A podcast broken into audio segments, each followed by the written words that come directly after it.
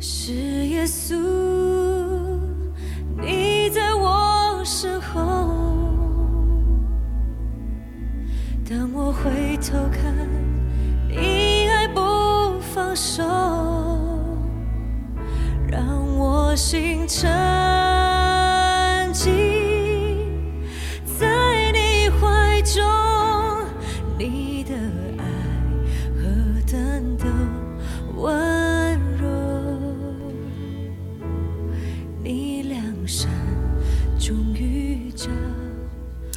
亲爱的弟兄姐妹，大家早安！你的爱是多么的温柔啊！希望我们今天在神温柔的爱里面苏醒，也在神温柔的爱里面奔跑这一天啊！今天九月一号啊，秋秋天来了啊！希望大家能够凉快一点，舒爽一点啊！感谢神，今天我们要进入到另外的一卷书啊，叫做启示录。啊，以前我信主就觉得启示录超害怕的，常常都不知道他在说什么。好像在新约圣经里面也是留下了唯一的一啊一卷先知书，就是启示录，因为他所谈论的啊，好像是呃这个还没发生的事情啊，就觉得好像很难理解，好像旧约先知书也是很难理解。啊！但是我记得我上次上过一个课，他呃讲员就给了我们一个想法，他说启示录其实并不难，你永永远远要记得基督是得胜的啊，这样就可以了哦。好，亲爱的弟兄姐妹，你要永远记得基督是得胜的。我们今天来读第一章的第十到十二节。当主日，我被圣灵感动。听见在我后面有大声音如吹号说：“你所看见的，当写在书上，达于以佛所、士美拿、别加摩、推雅推拉、撒迪、菲拉铁菲、老底加那七个教会。”我转过身来要看是谁发声与我说话，既转过来就看见七个金灯台。好，弟兄姐妹，大家早。呃。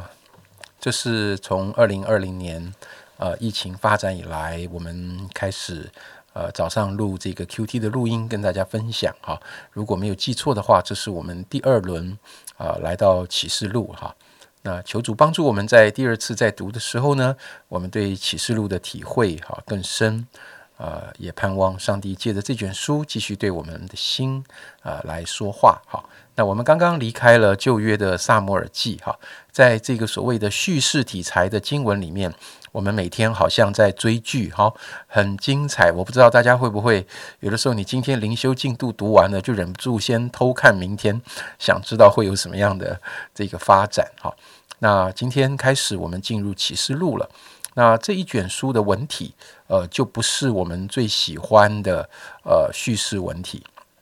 它是一种非常特别的文体哈，那通常我们称作启示文学哈。那在圣经里面啊，像旧约的但以理书、撒加利亚书、以西结书，呃，一部分的以赛亚书、约珥书等等哈。那还有在新约圣经里面，马太福音有一点啊，那最主要就是启示录啊。那它的呃篇幅里面非常多，就是启示文学的这样的一种运用。好，他用了很多这种预言性。异梦、意象等等啊，一些超自然现象的一些表达的方式。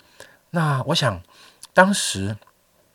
呃用这样的启示文学来表达，其实多半都是在他们所处的环境里充满了冲突、张力跟苦难。好，所以呃，他们不见得有一些情况能够用呃很平铺直述、指名道姓的这一种方式呃来描述。那需要用这样的方式来表达，那这是启示文学的特色。那在启示文学里面，他也特别强调，像刚才呃杨姐跟大家分享的，好，他强调上帝的主权跟超越，在人世间一切的苦难、逼迫、压力、冲突里，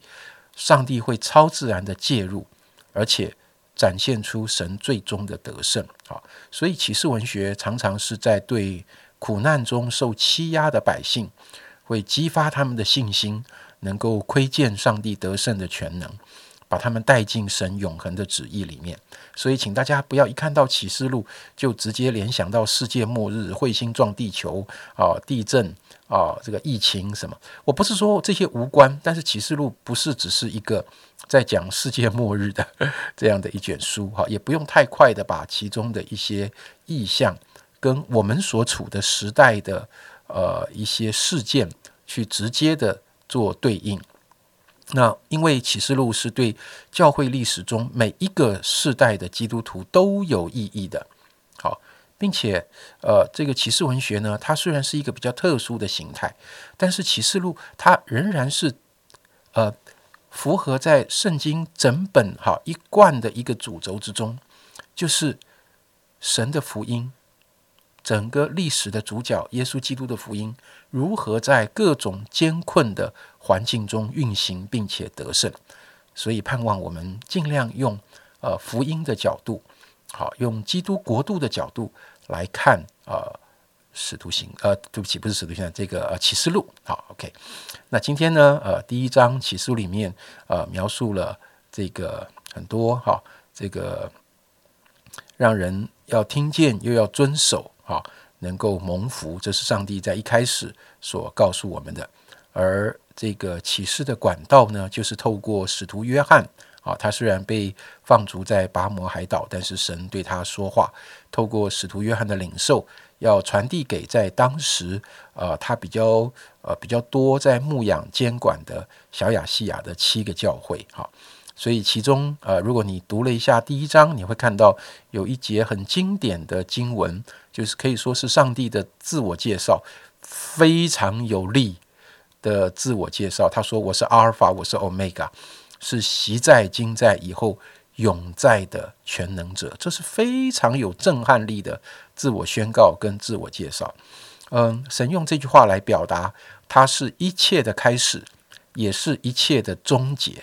弟兄姐妹，你如果你看到这一句话，而你想到我刚才刚刚一开始跟大家说的，呃，这种所谓的启示文学，或者是说天启文学，常常是在描述那种在苦难、挣扎、逼迫中的的一个一个世代的面对的状况。那你知道，在这个苦难、挣扎、逼迫的世代里，当上帝说我是 Omega 啊，我是阿尔法，我是 Omega 的时候，你就知道，当神是阿尔法跟 Omega 的时候，代表我是什么？我只不过是阿尔法跟欧米伽中间的这一个过程，我的人生、我的世代、我的苦难、我的挣扎，都是在阿尔法跟欧米伽中间小小短短的一个过程。这一个过程没有办法，这个过程不管它的张力有多大、冲突有多大，都没有办法来超越那位呃从起初到永远的那一位上帝。弟兄姐妹。呃，我一开始想跟大家说，真的，有的时候我们很容易在我们的挣扎中会放大自己，放大我们的困难，放大到一个地步，我们会觉得，哦，我的问题是阿尔法，哦，我希望某一个解决的方案，好，某一个呃，某一个这个突破的一个时刻啊，就是欧米伽。弟兄姐妹，对不起，好，你的问题不是阿尔法，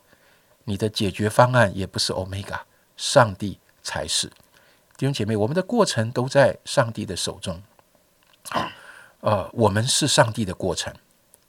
上帝不是我们的过程。你要认识你以及你所经历的一切，不是阿尔法，也不是欧米伽，好吗？我不知道最近你关心的阿尔法是什么，你关心的 欧米伽是什么？你期待的祝福跟期待的美好结果是什么？如果我们只在自己的短短的线段里，把它当做是阿尔法跟欧米伽，那我们太狭窄了，有可能狭窄到一个地步，让我们失去了一个机会，真正的去经历那位是阿尔法跟欧米伽的上帝。好，好，那刚才杨姐呃读第，我请杨姐读这个经文里面，我最后一点点时间想跟大家分享今天呃很提醒我的一句话，就是使徒约翰听见神呼唤他的时候，他说他转过身来。要看是谁发声与我说话，在今天的灵修里面，我不知道为什么约翰转过身来这个动作深深的吸引我。呃，耶稣为什么在后面呃后方来对约翰说话呢？我想耶稣绝对不是在拔摩海岛跟使徒约翰巧遇，对不对？如果我在路上巧遇了一个人，那我不可能决定我出现在他的前后还是左右，因为是巧遇嘛。那耶稣如果是主动的向他显现，刻意主动去找他，为什么不直接面对他呢？啊，为什么要在他的背后呼唤他呢？好像他呼唤约翰转过身来。我觉得这个转身的动作，表达了一种专注，表达了一种转向。好，我今天想跟大家分享的是那一位在你背后对你说话的神。我不是说这是上帝唯一的方向啊，有可能上帝选择在你的背后向你说话。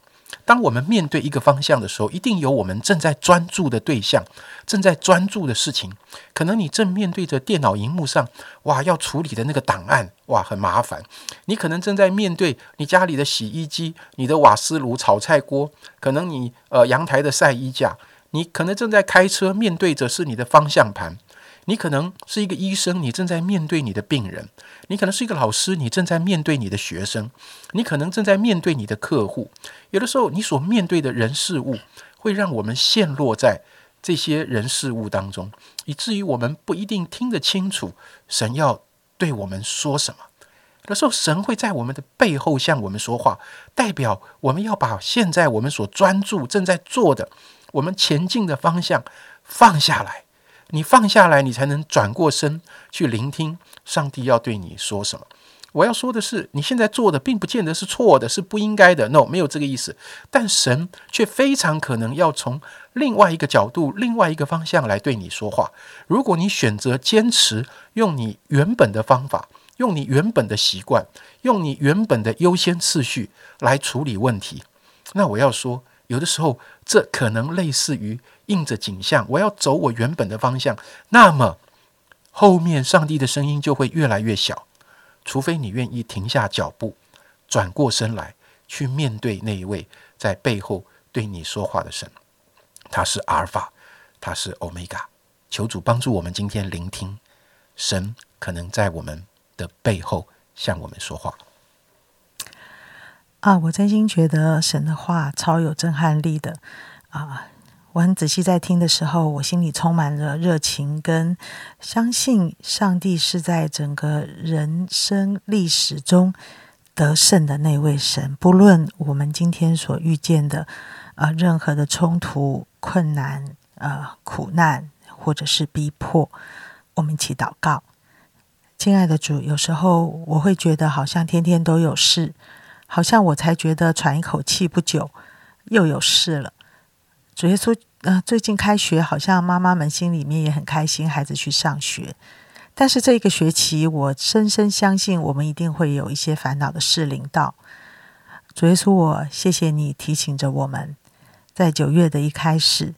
提醒着我们，你是阿拉法，你是欧米伽，我们是渺小的一个过程。主在这样的过程里，我们要常常转过身来。专注于你，主耶稣，我们真的很自作聪明，主，我们真的很想靠自己，我们真的很想有经验，我们也很想处理好我们生活中一切一切一切的难事，就觉得可以喘一口气。但是我知道，人生中最宝贵的经历，就是能够转过身来，专注于你，听你的话，